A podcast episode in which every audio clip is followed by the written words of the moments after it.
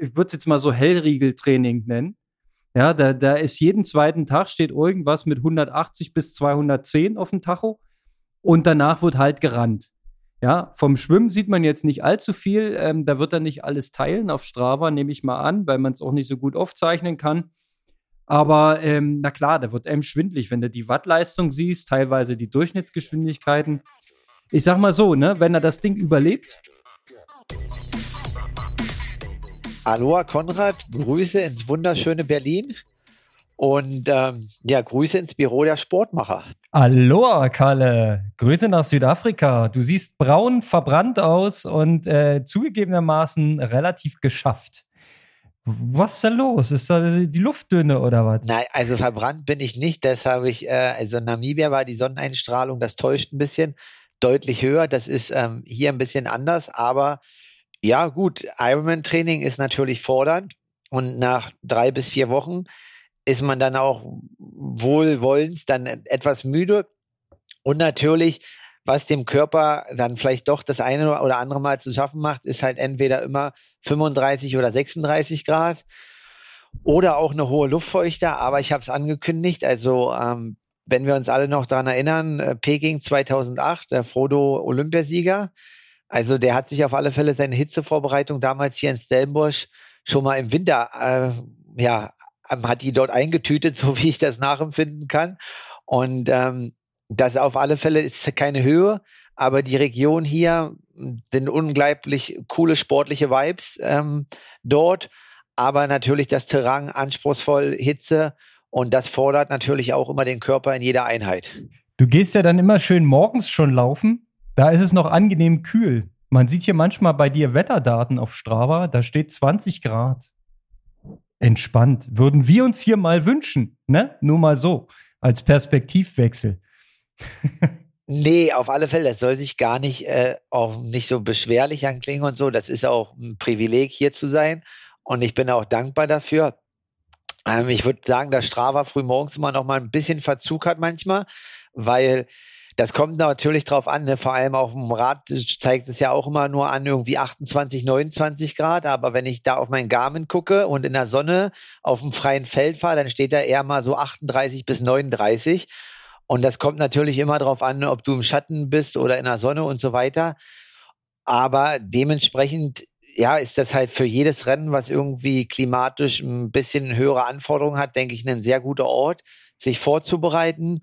Ja, die Trainingsbedingungen sind mega gut.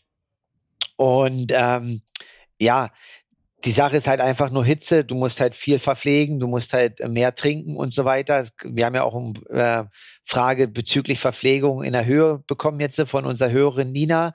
Können wir ja später noch drauf eingehen. Aber allen im allem bin ich aktuell sehr zufrieden. Aber jetzt sind es noch, wir nehmen ja heute am Dienstag auf, noch gut sechs bis acht Tage, bevor die Entlastung losgeht.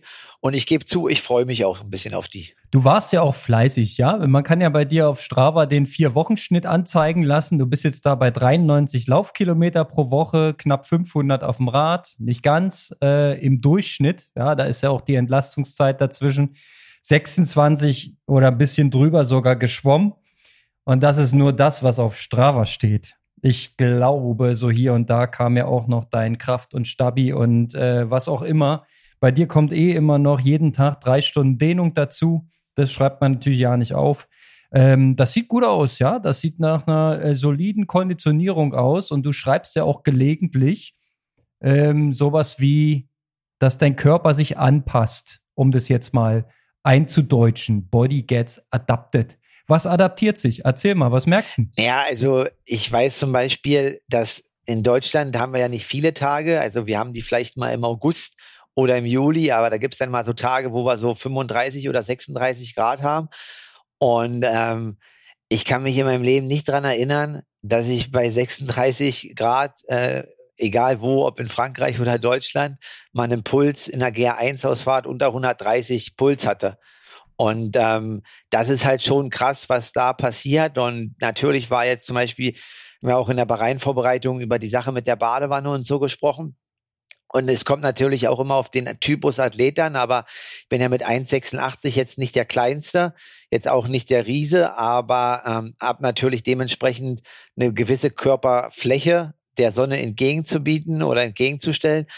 Und ja, also ich glaube halt einfach äh, Thema Hitzeadaptation und Luftfeuchtigkeit und so weiter, wenn man sich lange in solchen Gefilden aufhält, da kann man zu Hause versuchen, viel zu improvisieren, aber das schafft der Körper einfach nicht. Aber wenn halt jeden Tag irgendwie, was ich anspreche, das halt so warm ist, dann ist es halt so, dass der Körper sich halt einfach irgendwann dran gewöhnt und anpassen muss. Also ja. er hat ja gar keine andere Chance, sein Überleben zu sichern. genau. Und das ist ja das, das oberste Oberziel, ne? Überleben sichern. Nee, aber äh, definitiv die Anpassung, die du brauchst, die kriegst du natürlich nur, wenn du dich wirklich diesem klimatischen Reiz aussetzt. Das haben wir ja auch schon ja, ausführlich beredet, besprochen, dass das absolut sinnvoll ist, diese Strategie, dass du da schon frühzeitig nach Afrika gegangen bist. Jetzt ähm, sitzt du da unten. Es sind noch wie viele Wochen jetzt? Wir haben heute Dienstag. Es sind jetzt noch zweieinhalb Wochen ne, bis zum Wettkampf. Habe ich das recht im, im Hirne? Ja, ne? Die Woche trainierst du jetzt quasi noch durch und danach kommt zwei Wochen mehr oder weniger Entlastungsphase. Oder zehn Tage? Wie ist der Plan genau? Ja, zehn bis elf Tage. Also Montag, Dienstag ist noch ein bisschen was und dann äh, kommt eine Entlastungsphase, die halt ja schon länger ist. Und äh, bei dem Starterfeld, also man hört nur Munkeln und so weiter, wer alles kommt, aber die braucht man auch, weil ich glaube, also gestern hat ja ähm, Ironman die Neuseeland-Startliste rausgegeben.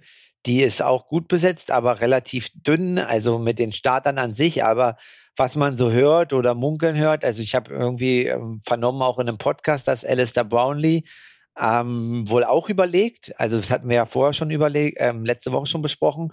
Ich warte eigentlich geduldig auf die Startliste, wann sie kommt.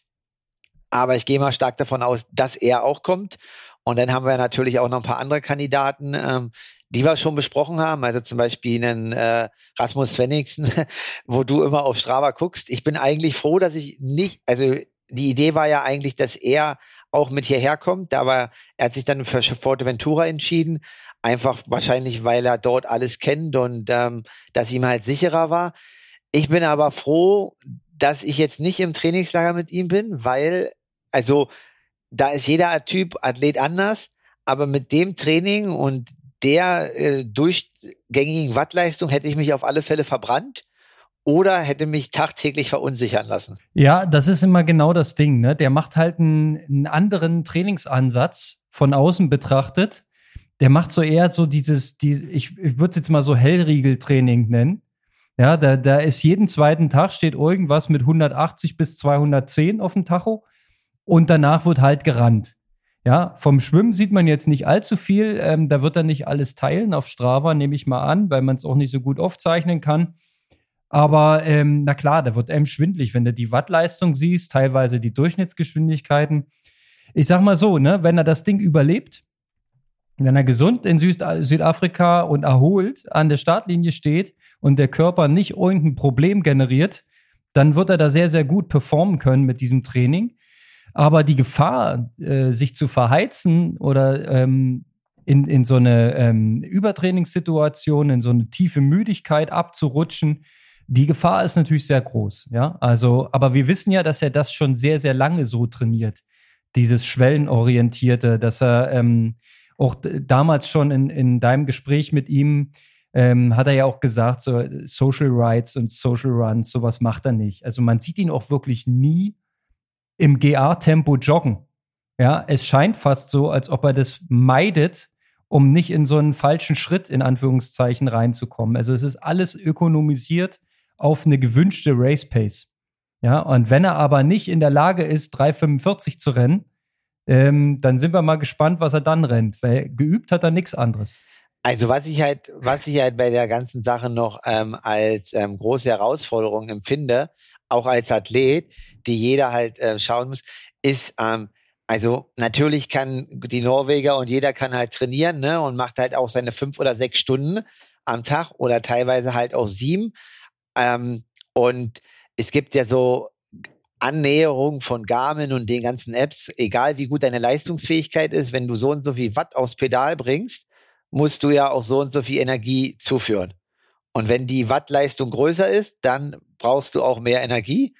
und du die, also den Kalor kalorischen Bedarf zu decken bei sechs Stunden jeden Tag konditionieren, äh, ist für den Magen auch eine unglaubliche Herausforderung. Ja, und das ist wirklich nicht zu unterschätzen. Du sprichst da einen wahren Punkt an, ähm, weil wenn der seine sechs Stunden da auf Fuerte Fahrrad fährt, ähm, dann sind das tatsächlich richtig, richtig viele Kalorien. Und na klar kann man sich unterwegs schon versorgen, das wissen wir. Aber der muss auch tatsächlich sich zwingen, viel zu essen. Das ist jetzt kein Witz, ne? Und ähm, ich weiß ja auch, haben wir ja auch schon über dich gesprochen, dass es manchmal gar nicht so einfach ist, sein Gewicht zu halten. Ne? Dass man sich da ähm, schneller verheizen kann, als einem lieb ist. Ja, also ähm, gut, also es gibt jetzt zum Beispiel jetzt die, habe ich heute früher erst gesehen von, von Laura Philipp, die ähm, die Serie irgendwie oder postet äh, Train for Cake. Ähm, da hat ja aber Lothar sich schon mal zu geäußert, dass er das nicht so cool findet, weil ähm, alle Profis auch eine Verantwortung haben der jüngeren Generation, dass man das halt auch ja anders machen kann, außer mit Kuchen zuführen.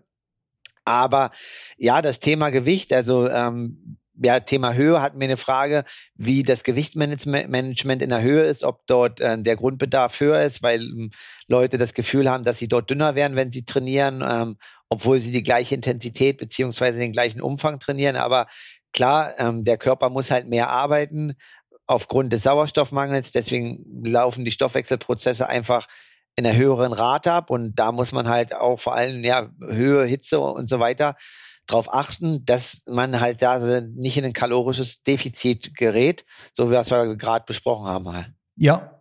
Ähm, wie hast du es gemacht? Also hast du einen Überblick gehabt oder hast du ihn jetzt auch noch, was du täglich so an Kalorien reinschiebst, wie die sich zusammensetzen und hast du manchmal das Gefühl, oh Mensch, ich muss jetzt noch mal was essen, damit es nicht zu wenig ist? Also ich habe eigentlich ein ganz gutes Hungergefühl und ähm, habe jetzt auch nicht irgendwie das Problem, ähm, dass ich da, sage ich mal, also eher wenn es so richtig heiß ist, dass es dann zu wenig ist. Also da hat man eher weniger Hunger oder Appetit. Aber ähm, ja, ich habe halt eine Waage dabei und ähm, man kann natürlich jetzt sagen, das ist irgendwie ja, wenn man sich wiegt drei, vier Mal in der Woche, das ist jetzt nicht gesund und so weiter. Aber also für mich ist das jetzt kein Stress. Ich mache das jetzt nicht, um abzunehmen oder so weiter, sondern einfach, um irgendwie stabil zu bleiben und auch, ähm, ja, teilweise bei Produkten, die ich halt esse, zu sehen, was für eine Schwankung halt sind. Und ähm, ja, ich wiege mich eigentlich jeden zweiten Tag früh morgens und äh, protokolliere das auch quasi. Ist, ist eigentlich ganz cool, dass über das ganze Jahr, ich habe das jetzt über zwei Jahre protokolliert. Ähm, und äh, bei Garmin sieht man dann natürlich auch ja, verschiedene Trainingsphasen, die Schwankungen und so weiter. Und wenn man das halt auf eine gesunde Art und Weise nutzt, denke ich, ist das ein Gadget, was man machen kann. Kienle hat das ja jetzt auch nochmal beschrieben, dass er ähm, das andere Extrem macht und äh, nochmal ein Stück runter will für sein letztes Jahr und dort all in geht. Ähm, genau, aber ja, so, ich will jetzt eigentlich nicht runtergehen, ich will einfach nur stabil bleiben für Südafrika. Und dementsprechend protokolliere ich das halt einfach und esse nach Gefühl. Ähm, gut, Thema Ernährung haben wir ja schon besprochen, auf was es da zu achten gibt, aber es ist jetzt nicht, dass ich abends irgendwie nochmal ja, irgendwie 500 Gramm Gouda essen muss, weil ich zu wenig gegessen habe. Nee, okay, aber ähm, ich schließe da gleich nochmal gedanklich an, eine grundsätzliche Empfehlung eigentlich jedes kompetenten Trainers, ich habe das schon von so vielen Seiten gehört, versuch auf keinen Fall innerhalb eines Trainingslagers abzunehmen und versuche auf keinen Fall innerhalb einer Langdistanzvorbereitung abzunehmen. In, Im Short Run jetzt, wenn das so die letzten Kernwochen, die letzten sechs Wochen, das wäre, glaube ich, nicht sehr förderlich für den Körper, weil du nimmst das Falsche ab. Ja, und du willst ja nicht deine Kohlenhydratspeicher zusammenstumpfen, du willst ja auch nicht deine Wasservorräte im Körper gespeichert reduzieren. Das ist auch das, was, was du mit der Waage eigentlich am schnellsten siehst, ne? wenn du jetzt sagst, du gehst da jeden Tag, jeden zweiten Tag morgens drauf du siehst erstmal, wie du deinen Flüssigkeitshaushalt im Griff hast. Ne? Und dann über den längeren Zeitraum siehst du natürlich auch Tendenzen, wie sich der Körper eventuell verändert, ähm, ob du Gewicht verlierst oder, oder ob es konstant bleibt. Beim Age Grouper hingegen ist es ja eher so das gegenteilige Problem. Ne? Wir trainieren, sagen wir mal, jetzt nicht genug, ähm, um diese Sorge zu haben. Bei uns ist eher die andere Sorge, dass man dann doch zu viel Appetit hat und zu gerne isst und vielleicht auch nicht immer die richtigen Sachen isst. Ähm, da wäre auch der Wunsch, das Gewicht konstant zu halten oder vielleicht in der Tendenz leicht hinunter. Ja, und ähm, das ist halt ein gegenteiliges äh, äh Thema. Ne? Also ich habe nicht das Problem, dass ich viel essen muss, sondern äh, ich muss aufpassen, dass ich nicht zu gerne esse. Ganz klar. Ja gut, also das äh, gibt es natürlich dann im Profibereich. Also wenn dann manchmal ähm, irgendwie Saisonpause ist, also die gibt es ja klassisch nicht mehr, aber ähm, ja nicht mehr so viel trainiert wird, sieht man ja auch bei ehemaligen Radsportlern. Also manche haben sich da sehr gut im Griff. Ne? Wenn man jetzt zum Beispiel einen Rolf Aldag anschaut, der ist ja immer noch Spindeldöre, aber wenn man zum Beispiel einen Eddie Merckx sich anschaut, Bilder, ähm, der hat auf alle Fälle sich danach nicht im Griff gehabt. Und ähm, ja, ist ein Thema für sich, ähm, muss man auf alle Fälle beachten. Und das ist halt jetzt zum Beispiel auch, wo ich irgendwie jetzt, äh, ja, es fällt mir immer wieder auf in der Langdistanzvorbereitung, wo ich dann immer noch mal mehr Respekt krieg vor so so äh, Radrundfahrt. Also wenn man eine Radrundfahrt macht wie Tour de France oder Vuelta oder Giro d'Italia, einfach halt ja jeden Tag irgendwie neuen klimatischen Bedingungen teilweise ausgesetzt zu sein und was wir halt besprechen, das Essen halt reinzukriegen, ne? Weil du musst ja jeden Tag eigentlich volle Speicher haben, aber das schaffst du ja gar nicht.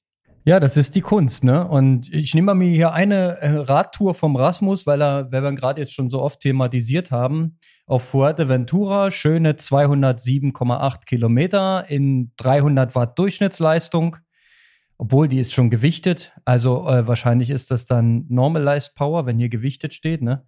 Ähm, sei es drum, äh, Gesamtarbeit 6181 Kilojoule, was du ungefähr dann umrechnen kannst, die Arbeit in den Kalorienbedarf. Der muss halt dann äh, 6000 Kalorien reinhauen. Ne? Das, ist, das ist ja nicht so easy. Also ich glaube, wenn du 500 Gramm Nudeln isst, was schaffst du mit einer ordentlichen Soße? Vielleicht ein bisschen was über 2000. Ja, und ähm, kann sich ja jeder mal überlegen.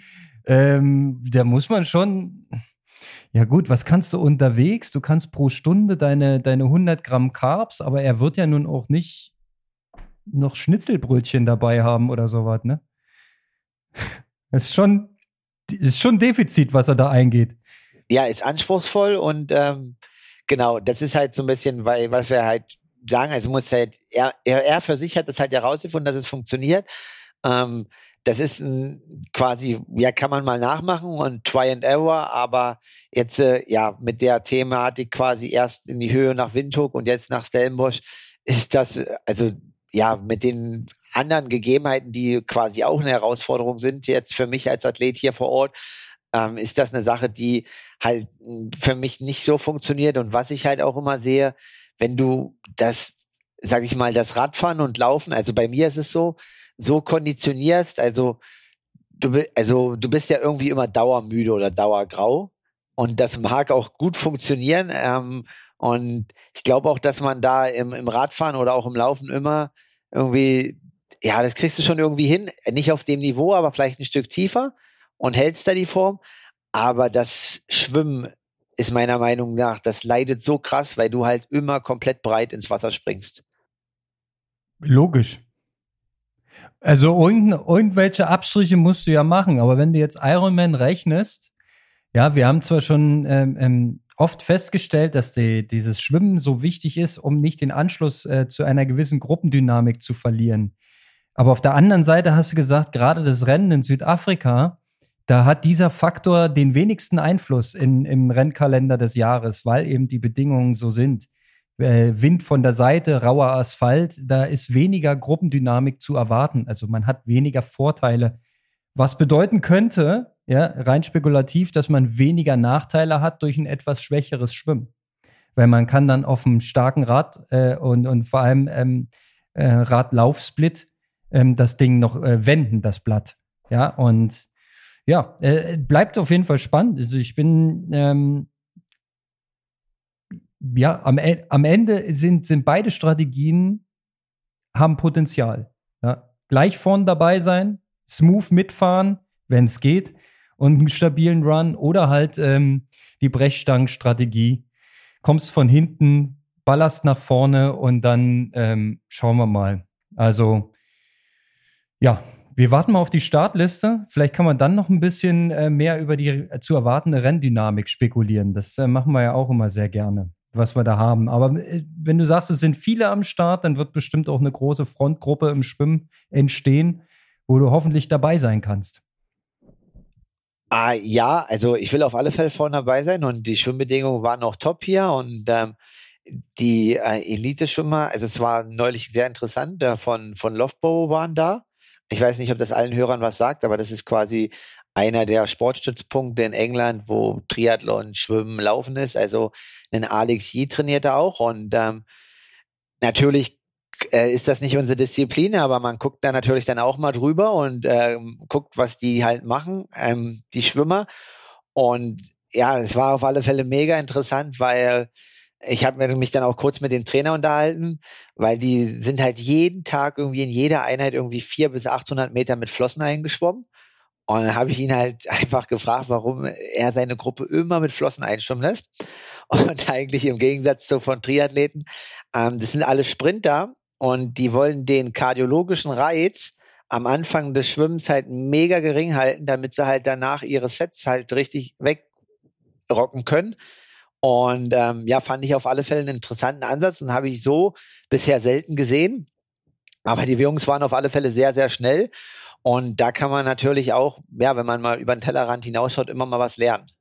Mhm. Und die Annahme ist, wenn man sich mit Flossen einschwimmt, dann schwimmt man mehr über die Beinkraft und hat weniger Herz-Kreislauf-Impact, ja? So, so ähnlich wie niedrige Trittfrequenz auf dem Rad, oder? Nee, quasi, weil sie dann einfach, weil normales Anschwimmen ja quasi zu viel Energie, also normales Einschwimmen ist ja, ein, ist ja dann langsamer und verbraucht ein bisschen mehr Energie. Also es geht einfach, also sein Ansatz gewesen, ähm, dass sie halt weniger Energie verbrauchen und einfach mehr chillen können beim Einschwimmen. Ja, sollen, sie, sollen sie einfach äh, Armkreisen machen am Beckenrand. Das, das, das, das chillt am meisten und erwärmt super. Ja, also es gab mal so einen, so einen äh, Sprinter, ich meine, dass er Vosberg hieß, äh, 50 Meter Spezialist, den sein Lieblingstrainingsset waren 4 mal 50 Meter.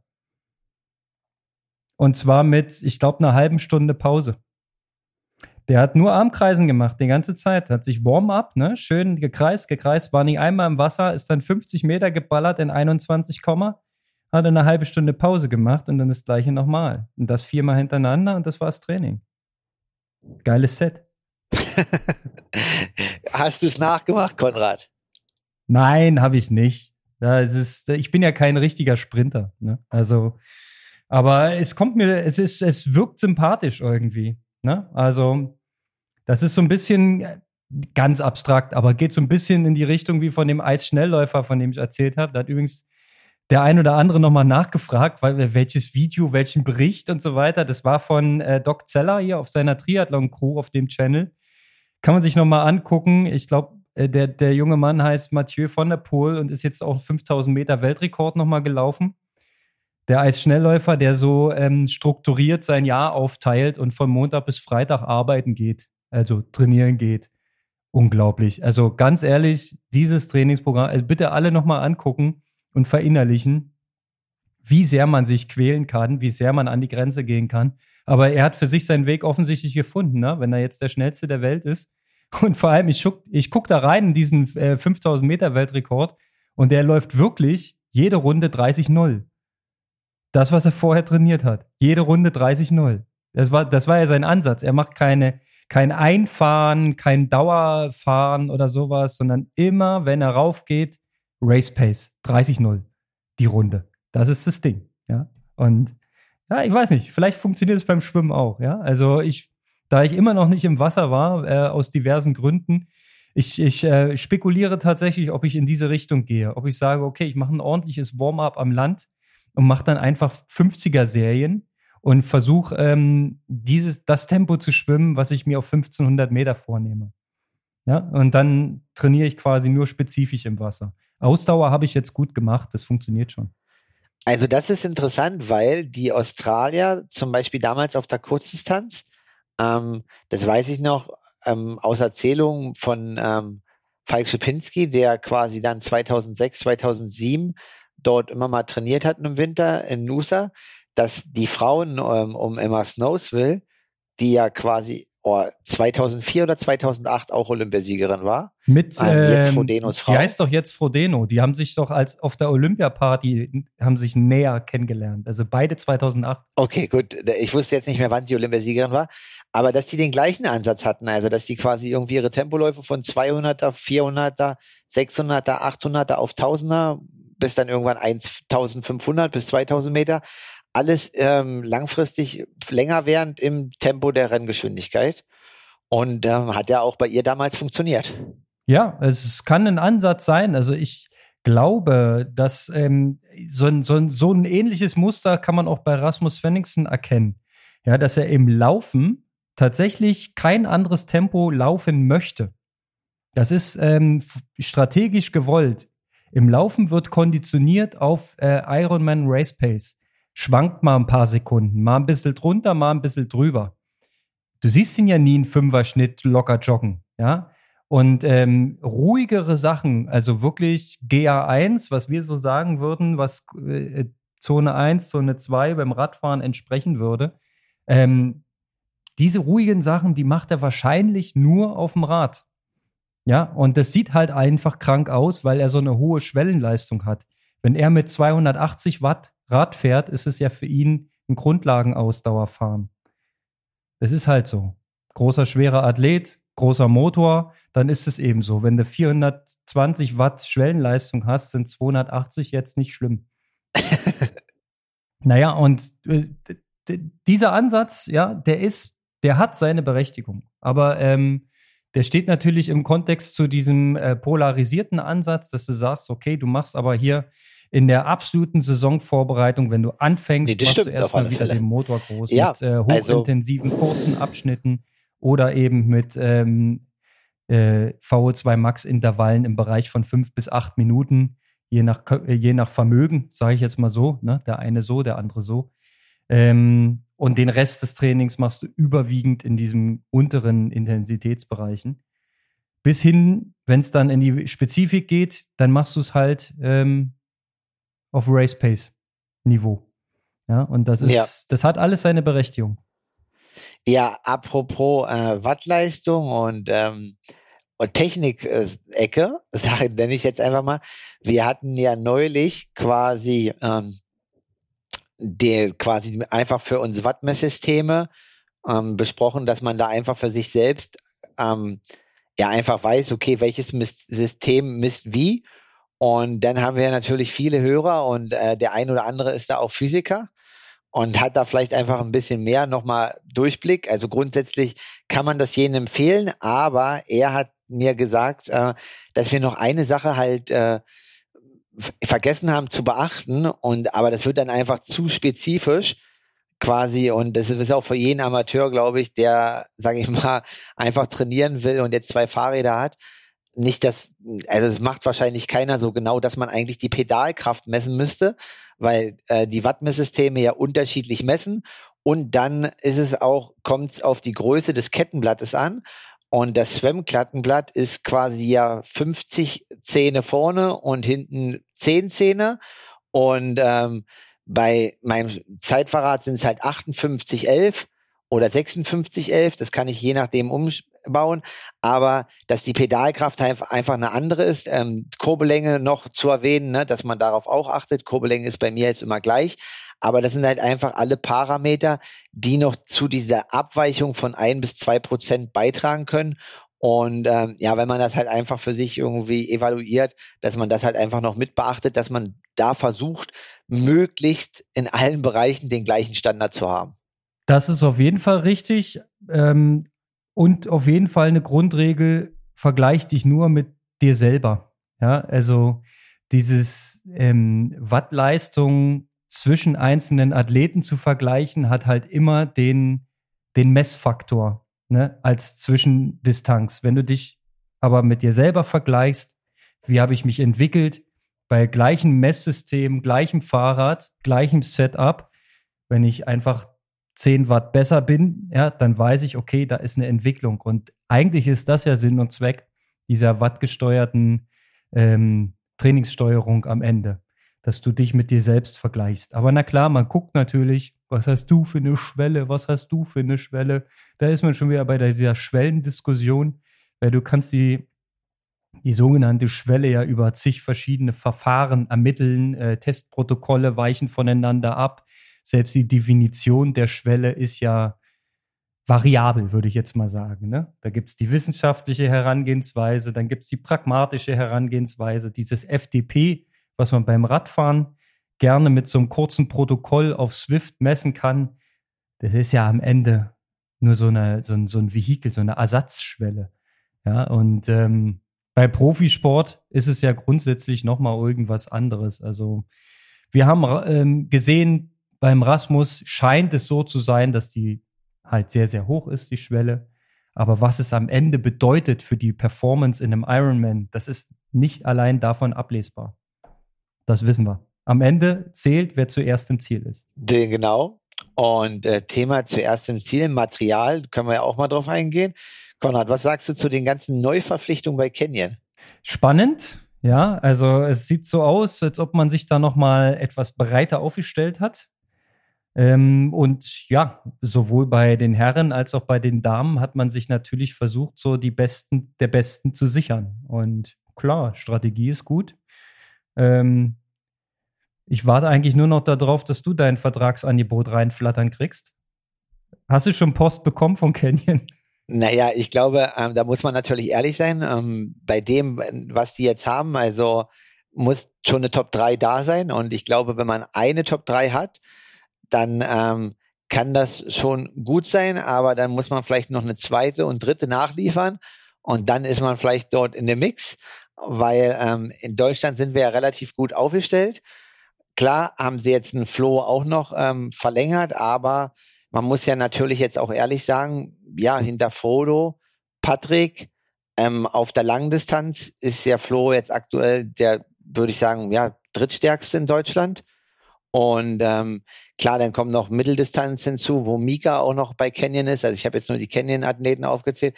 Also definitiv äh, ist da das deutsche Portfolio schon relativ groß.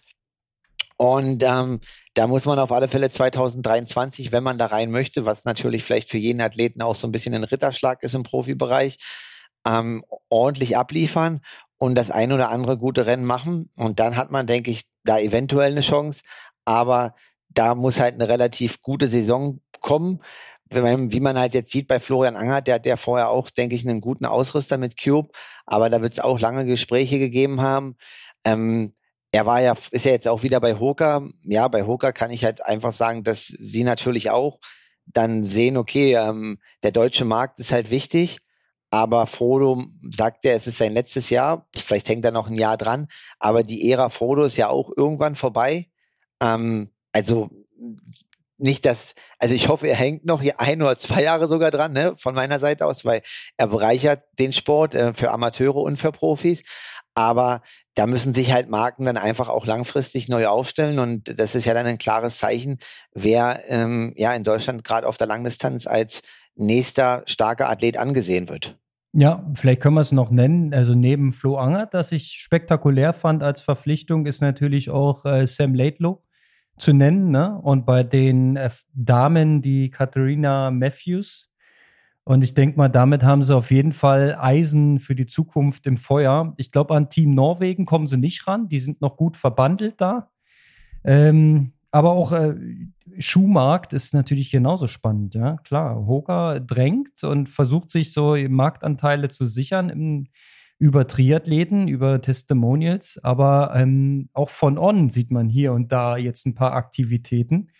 Ja, da habe ich auch ähm, aufgeschnappt, der Schuh funktioniert ähm, und bin mal gespannt, ja. Also den müsste man natürlich dann auch mal testen, so als Age-Grupper, der die freie Wahl hat. Ne? Bislang habe ich von dem jetzt aber noch nichts im freien Handel gesehen. Ja gut, aber was man halt sagt, also On hat ja, also erstmal nochmal bei Canyon sagen, nochmal ganz kurz, äh, das hat man jetzt vielleicht gar nicht so mitbekommen, weil der in Deutschland vielleicht nicht der Athlet ist, der so auf dem Schirm ist, aber ein Hayden Wild ist jetzt auch bei Canyon ähm, das hat wohl auch damit zu tun, dass Specialized komplett irgendwie aus dem Triathlon rausgeht. Also deswegen ist jetzt die Emma Pallant auch bei Giant. Ähm, also wenn man das jetzt einfach so sieht, äh, haben wir jetzt äh, Canyon als, als Big Player und eigentlich Giant und dann natürlich Trek und so ein bisschen, aber da muss man ja eigentlich Amerikaner sein. Und Scott Oder, macht ich, mit, mit Sebi Kienle noch, noch weiter, noch fertig quasi. Aber da kommt dann auch nichts weiter, ne? Na gut, Rasmus ist bei Scott, dann ähm, Laura Zimmermann ist bei Scott. Also die haben jetzt nicht so riesig, ähm, sind nicht so riesig aufgestellt, genau. Und also im Endeffekt halt Giant und, und Canyon, die da halt relativ viel machen. Und ähm, ja, Trek, Vanilla Language, habe ich neulich ein Interview gelesen, wollte immer Trek-Athletin werden, hat äh, tausend äh, Anfragen gestellt, aber hat jetzt erst nach ihrem Hawaii-Auftritt, nachdem sie 170 Kilometer vorne fahren ist, gab es jetzt das Trek-Angebot. Also da muss man auch erstmal vorher ordentlich was abliefern, bevor man da in einem Mix ist ähm, als Profi. Und ähm, ja, Schuhe, Thema On, ne? Christian Blumenfeld, äh, Gustav Iden, ähm, Chelsea Sondoro ist auch weg von Essex, also Blumenfeld und äh, Chelsea Sondoro, ähm, ich hoffe, ich spreche den Namen richtig aus, sonst berichtigst du mich, äh, wegzukaufen oder abzukaufen, ist natürlich auch ein Argument, weil der Essex ist ja jetzt nicht langsam. Ja, äh, dem Vernehmen nach hat gerade Team Norwegen sehr, sehr viel vor Hawaii getestet mit dem On-Schuh und hat äh, sich das vertraglich wohl so schreiben lassen, dass sie den nur laufen müssen, wenn der wirklich besser ist. Ja, und ähm, auf Hawaii ist ja nur Eden den On-Schuh gelaufen. Da ist ja Blumenfeld noch den Essex gelaufen, wenn ich es richtig in Erinnerung habe. Ich weiß jetzt nicht, ob ich das ähm, so sagen darf, aber ich habe auch von On-Leichtathleten gehört, dass ähm, die Athleten ähm, den On-Vertrag haben. Ob das jetzt hundertprozentig stimmt, müsste ich nochmal verifizieren, dass wenn sie einen Schuh haben, der schneller läuft, dass sie den laufen können. Also im Wettkampf. Ich glaube, das war speziell für die ähm, Track and Field Athleten hier. Die, das, genau. Wenn die, ähm, weil, weil der On Spike ja auch erst jetzt neu entwickelt worden ist. Genau, aber. Und gerade im letzten Jahr gab es den, glaube ich, noch gar nicht so richtig oder nur so testhalber. So, so tief stecke ich auch nicht in der Materie, aber genau das habe ich auch mal gehört, dass die eigentlich noch freie Schuhwahl hatten, obwohl die schon bei On unter Vertrag waren, was allerdings am Material ähm, lag und On so selbstbewusst ist und sagt, wir überzeugen euch davon, dass das das beste Material ist und dann lauft ihr das auch. Genau. Ähm, ja, jetzt haben wir die ganze Triathlon-Breite weg, äh, weil bei euch noch in Deutschland Winter ist. Ähm, sollte ich noch kurz einen Nachtrag machen? Also, weil wir ja neulich über Kurzdistanz Indoor-Triathlon gesprochen haben. Hm, und ja. äh, Super, Super League, es ist bald soweit. Lionel Sanders, wir können uns darauf freuen. In Montreal, ich weiß gar nicht, ist es dieses Wochenende oder nächstes? Es ist auf jeden Fall nicht mehr so weit weg, ja. Es war irgendwas mit in den 20er Februar. Aber warte, ich finde das schnell raus. Okay. Aber ich habe da auch ein Kurzvideo gesehen von ähm, Mr. Sanders. Ja, und, äh, da hat er sich sehr echauffiert über Kritiker, die wohl gesagt haben, er sei zu langsam dafür. Naja, gut. Wir, War er etwas sauer. Wir schauen. Ich glaube auf alle Fälle, er wird fit sein, aber das Format kommt. Also neben Erfurt in, in, äh, gibt es auch in Aschersleben mhm. den Triathlon und die machen das auch aus der Schwimmhalle raus. Hat mir, habe ich jetzt eine Nachricht bekommen. Quasi die erste Veranstaltung hat stattgefunden. Die nächste findet jetzt irgendwann im März statt. Ähm, ja, aus der Schwimmhalle raus, äh, Indoor laufen in so einer Arena. Also ja, das Format kommt und bald ist Triathlon dann auch in Deutschland äh, alljährig und äh, auch im VO2 Max Bereich im Winter immer möglich. Super, das ist genau das, was wir wollten. Äh, 25. Februar, um das jetzt mal nachzureichen.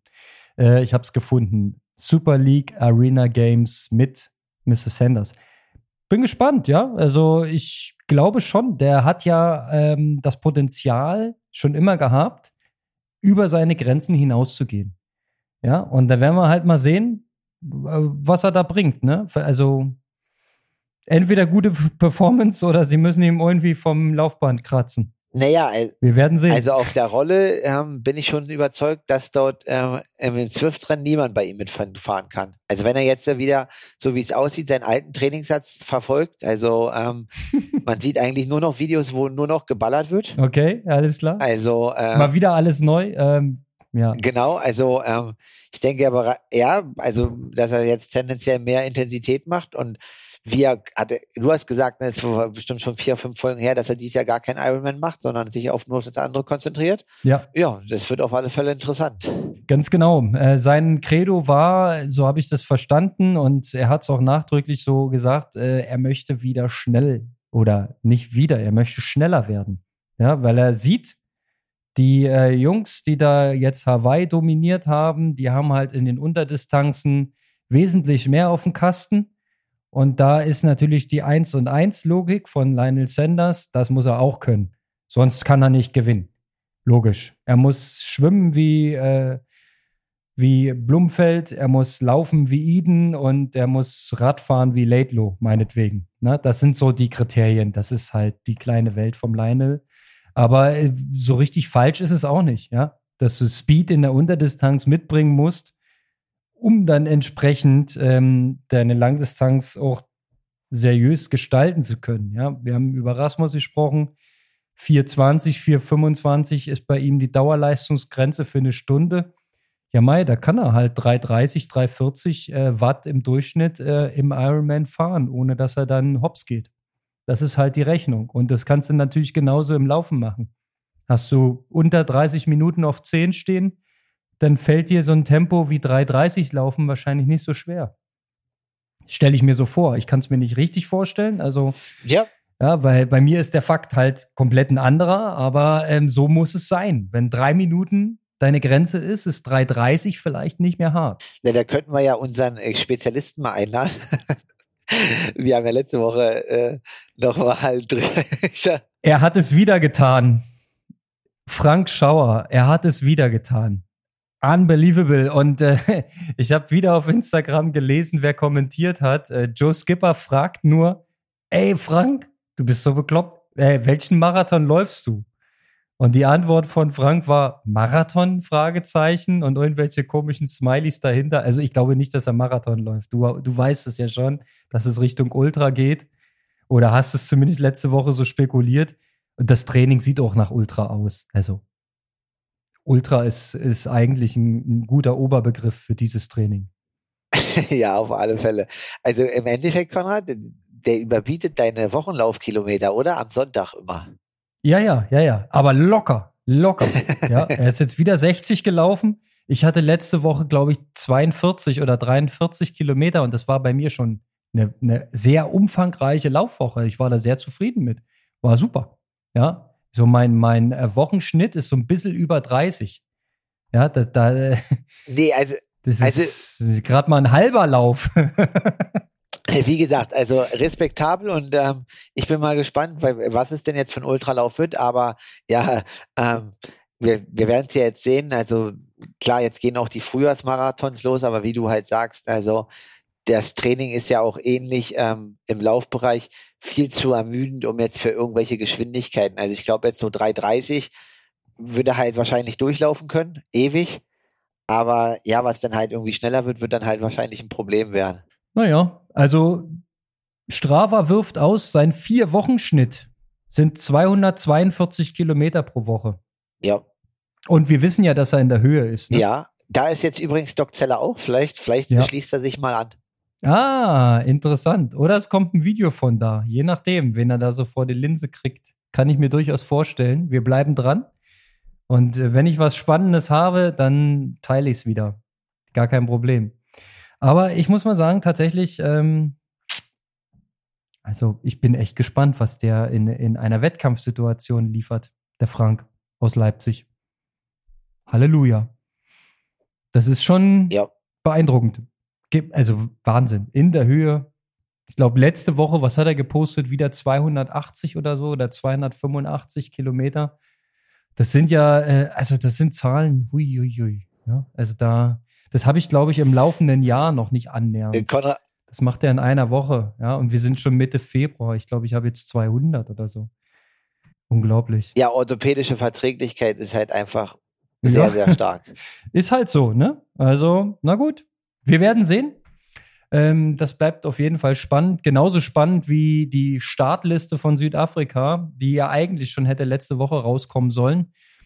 Über die würde ich auch gerne noch drüber gehen. Müssen wir uns noch eine Woche äh, gedulden. Machen wir nächste Woche. Machen wir nächste Woche. Ähm, Auslandlastung, da haben wir dann auch mehr Zeit.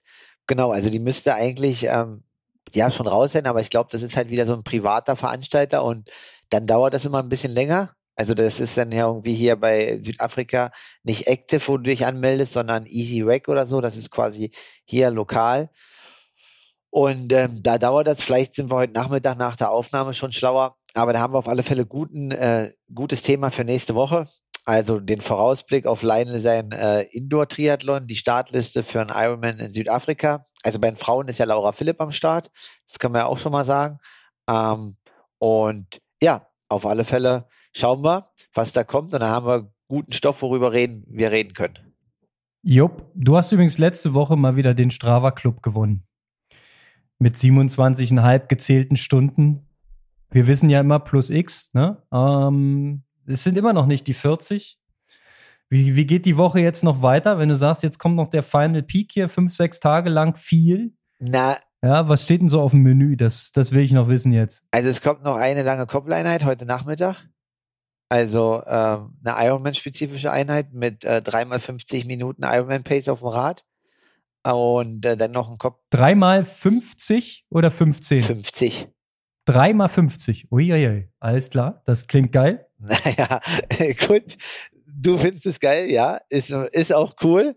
Ähm, genau. Und äh, dann noch ein Koppellauf. Und dann wird's, das, dann ist morgen am Mittwoch ist Entlastungstag. Ja. Also nur mit dem Schwimmen und Athletik. Und dann äh, tendenziell bekomme ich den nächsten Plan, aber dann wird es schon ruhiger. Also dann gehen wir schon, äh, also es gibt dann keine sechseinhalb Stunden Tage mehr oder sowas oder sieben. Also es ist dann eher, eher auf dreieinhalb bis vier. Also wir trainieren dann noch, aber der Umfang wird schon ein bisschen reduziert. Also wie lang ist die Radfahrt insgesamt heute und wie lang das Laufen noch? Das musst du noch sagen. Dreieinhalb bis vier Stunden und dann noch eine 14. 14, okay, alles klar. Und die 14, ähm, also ich hatte halt überlegt, die hat auch noch äh, quasi Intensitätsvorgabe. Ja, 4-0. Ähm, aber ich wollte vier, also 3,45 bis 4-0, aber ich bin ja jetzt in Stellenbosch und war ja vorher quasi in einem flachen, aber wenn du heute früh reinguckst, also ich bin heute früh acht Kilometer gelaufen. Ich hatte 160 Höhenmeter. so, ähm, ja, also wenn ich jetzt hier, die, okay, ja. wenn ich die, da muss ich auf alle Fälle das ein bisschen anpassen. Also warum Bradley Weiss als Südafrikaner ähm, so gut Mountainbike fahren kann und vielleicht auch Berge gut im Laufen hochdrücken kann, das weiß ich jetzt. Also äh, keine Ahnung, wenn man sich jetzt zurückguckt auf mein Strava äh, in Leipzig, habe ich ja. in der Woche 20, aber da muss man auf alle Fälle, haben wir schon mal thematisiert, dann arbeiten, weil Höhenmeter bringen was im Laufen. Ich habe neulich auch mal bei Freddy Funk geguckt, der macht auch jede Woche irgendwie 600 bis 700 Höhenmeter im Laufen. Ja. Ähm, das darf man immer nicht, wenn man die Kilometer nur sieht, außen vor lassen. Und ähm, genau, dann hier der Koppellauf ist eigentlich echt eine coole Region, aber da muss man ja gucken, ob es 405 oder 410 wird, weil mit 250 Höhenmetern ist das ja dann nochmal ein bisschen was anderes. Ich gucke mir gerade deine Strava-Karte an von heute Morgen. Ja, du hast direkt einen Berg neben dir. Das ist ja echt Hammer. Äh, wirklich in, in, in unmittelbarer Nähe. Du bist eigentlich, wenn du losläufst, so auf Höhenlinie 130. Oh, was ist das Niedrigste? Ja, 120, 130 Meter. Und der Hausberg, der hat tatsächlich 1160. Weiß nicht, ob man da drauf kann, äh, hochlaufen kann, aber das wäre so ein schönes äh, Norweger-Training. Einmal diesen Berg da hochrennen irgendwie. Ähm, aber vielleicht jetzt nicht unbedingt optimal für die spezifische Ironman-Vorbereitung. Aber Höhenmeter beim Laufen, ja, kann ich absolut bestätigen. Meine Halbmarathon-Bestzeit in Leipzig ist entstanden nach einem zweiwöchigen Familienurlaub äh, in den Bergen. Ja, und ähm, da ging es halt nicht anders. Da musste man hoch oder runter laufen. Das habe ich dann auch gerne getan und das war richtig gutes Training. Nee, auf alle Hast Fälle. Also jetzt hier, also ähm, ich war nicht am Anfang in Stellenbosch, weil letzte Woche hat ja die Uni begonnen, beziehungsweise die Schule, die hatten vorher Ferien im Januar. Da war halt alles an Unterkünften hier ausgebucht, deswegen war ich halt ja 20 Kilometer weg von hier, beziehungsweise 18. Aber jetzt äh, ähm, das Airbnb hier und die Örtlichkeiten, also ja, wenn es nicht immer der weite Flug wäre, würde ich sagen, ist es halt richtig krass. Also es ist halt auch ähm, als Europäer ist das Leben ähm, oder die Trainingsmöglichkeiten sind halt unglaublich günstig. Also auch das Essen als Triathlet isst man ja auch viel, hat man jetzt am Anfang, ist halt äh, zu europäischen Verhältnissen immer nur hm. irgendwie 75 Prozent oder 70 Prozent. Und ähm, ja, wenn man jetzt die Airbnb hier umrechnet, ist es halt auch relativ günstig alles. Also lohnt sich schon hierher zu kommen, natürlich dann für einen längeren Zeitraum. Aber ähm, ja, Stellenbosch kann ich definitiv nur empfehlen. Der Paul Schuster hat mir auch geschrieben, damals, dass es für ihn der schönste Ort ist zum Trainieren. Ähm, den anderen, das, der wird jetzt so viel Hörer nicht sagen, aber Ewart Scheltinger ist ein niederländischer Profi. Ist jetzt nicht ganz, ganz vorn dabei, aber ist jetzt auch nicht ganz, also ist auch ein guter. Der verbringt schon seit Jahren seinen Winter hier, den habe ich auch beim Schwimmen neulich gesehen. Also ich kann es nur empfehlen und ähm, deswegen war Lothar auch mit seinen Jungs hier. Ja, ich äh, gucke mir gerade nebenbei, wenn du erzählst, so schön die Strava-Karten an und habe mal GPS, ähm, nee Quatsch, hier Satellitenkarte angemacht. Ja, herrlich. Du hast ja auch in, in, ähm, in absoluter Nähe hier ein Leichtathletikstadion, was du vielleicht mitbenutzen darfst. Ich weiß nicht, ob das für dich in, äh, interessant ist, jetzt noch auf die Bahn zu gehen. Wenn du was Flaches laufen willst, gibt es auch eine Option. Aber nicht sehr schön, ne? Diese eine große Straße rauszu die führt flach raus. Ja, hm. nee, genau. Also ähm, auf alle Fälle Trainingsmöglichkeiten ohne Ende, bergig, flach und so weiter. Also Bahn kann man auch nutzen, ähm, habe ich jetzt auch gefragt. Und ist jetzt aber so, dass es, glaube ich, jetzt wenn nur noch mal für eine kurze Einheit kommt. Und äh, Schwimmhalle kostet halt irgendwie mit Kraftraum immer Eintritt von 5.30 Uhr bis 20 Uhr, 30 Euro im Monat. das ist schon echt krass. Ja. Findest du es viel? 30 Euro im Monat? Nee. Nee, ich finde das unglaublich günstig. Ja, wollte ich gerade sagen, ne? Also du bist ja hier in Berliner Bäderbetriebe, bist du, glaube ich, bei 5,50 Euro für so ein 90-Minuten-Ticket. Ja, da musst du schon äh, ähm, straff schwimmen. Weil eigentlich hieß es früher mal, wenn du Eintritt zahlen musst, ein Euro pro Kilometer ist der Kurs, den musst du bringen. Ja, wenn das ja, das, wenn, dann musst du in den Randzeiten gehen, da kostet das Ticket nur 3,50, wenn du es nicht schaffst. ja, dann stehen dreieinhalb auf dem Programm. Aber ich bin auch Vereinsmitglied, ich komme auch so noch irgendwie ins Becken, aber nur mit einem gewissen Aufwand. Also, ähm, du überlegst dir noch, ob du nachher flach koppelst oder bergig koppelst oder steht es für dich, schon fest? Nee, ich telefoniere gleich noch mit meinem Trainer und dann äh, spreche ich das nochmal mit ihm ab. Aber ich bin ja jetzt erst seit einem Tag hier, deswegen bin ich jetzt live im Gespräch gespannt und werde gleich in der Nachbetrachtung dich nochmal fragen, wo die Runde ist, weil ich die noch gar nicht entdeckt habe. Naja, eine Runde würde ich es jetzt nicht nennen. Es gibt ein paar Ausfallstraßen äh, nach Norden. Das, da sieht es von den Höhenlinien her flach aus. Aber ich glaube, du läufst dann halt entlang einer Straße. Ist jetzt landschaftlich nicht unbedingt der Knaller. Ansonsten geh mal einfach auf Strava, auf die Routenfunktion, dann kann der dir Vorschläge machen. Dann kannst du auch Setup-mäßig eingeben, mach mal 15 Kilometer flach. Ähm, und dann kannst du ja mal gucken, ob so ein paar Einheimische mal Routen angelegt haben auf Strava. Geht bestimmt. Aber da musst du am Standort sein. Das kann ich von hier aus nicht machen. Das musst du selber machen. Nee, das mache ich jetzt gleich mal selber und dann geht's gleich los. Und alle, die dann am Ende auswerten wollen, wie dein Dienstag weiter verlaufen ist, die gucken auf Strava und suchen sich den Dienstag, den 14. Februar, Happy Valentinstag übrigens, äh, raus ne? und äh, können das dann nochmal nachvollziehen, was du heute noch trainiert hast. Ich bin gespannt. Ich gucke es mir nachher an. Ich auch. Ich gucke mir auch an. Das ist meine Abendlektüre. Ja, wenn du auf der Rolle sitzt. Ich habe gesehen, du hast neulich Laktattest gemacht. Oh ja, ja, das kann ich sehr gerne nochmal erzählen. Ne? Also man stochert ja immer so ein bisschen im Dunkeln. Ne? Da steht dann GA drauf, äh, möglichst ruhig und so weiter, ein bisschen Umfang und dann musst du halt mal testen, ist das denn wirklich Low Intensity? Und ähm, das Equipment liegt ja vor. Ne? Da habe ich das halt mal wieder probiert, mir da aufbereitet und habe am Sonntag mal überprüft, ob meine Lit-Einheit formal stoffwechseltechnisch auch tatsächlich im richtigen Bereich stattfindet. Fand im richtigen Bereich statt. Das kann ich mal so sagen. War gut. Na, das passt ja dann. Aber tut irgendwie trotzdem weh. Zwei Stunden 15 auf der Rolle sitzen. Ich bin auch fast alles in Position gefahren, weil ähm, komischerweise geht das für meinen Halswirbelsäulen, Schulter, Armproblem tatsächlich besser, als wenn ich im Baseball fahre. Und deswegen habe ich da drauf gelegen. Und dafür war das echt okay. Ja, gucken wir mal. So kann es weitergehen. Heute ist übrigens Intensität beim Laufen dran. Ich muss nachher noch raus. In die Kälte. Was steht an? Ähm, ich glaube, sechs mal fünf Minuten so ein Ramp-Down. so, dass die ersten drei Minuten ein bisschen schneller läufst, dann ein bisschen weniger schnell. Ich, du guckst es dir nachher an, ist schwer zu beschreiben. Aber es ist ein Programm, ist, die Uhr sagt, wie schnell ich muss und dann mache ich das. Ich gucke mir das nachher an und dann ziehen wir da heute Nachmittag noch schön das Training durch, so wie alle unsere Hörer. Ganz genau. Das auch machen am Dienstag und auch am Freitag. Und dann hören wir uns nächste Woche. Ich wünsche dir auf jeden Fall einen guten Final Shape. Zieh nochmal schön am Horn die fünf, sechs Tage, ja, und dann ähm, kann endlich die Entlastung beginnen. Und dann hören wir uns nächste Woche, wenn du im Chill-Modus bist und die Beine hoch hast. Genau, in dem Sinne, Aloha an dich, Konrad, und an alle Hörer. Und äh, bis nächste Woche. Aloha, Kalle, so machen wir's. Ciao, ciao.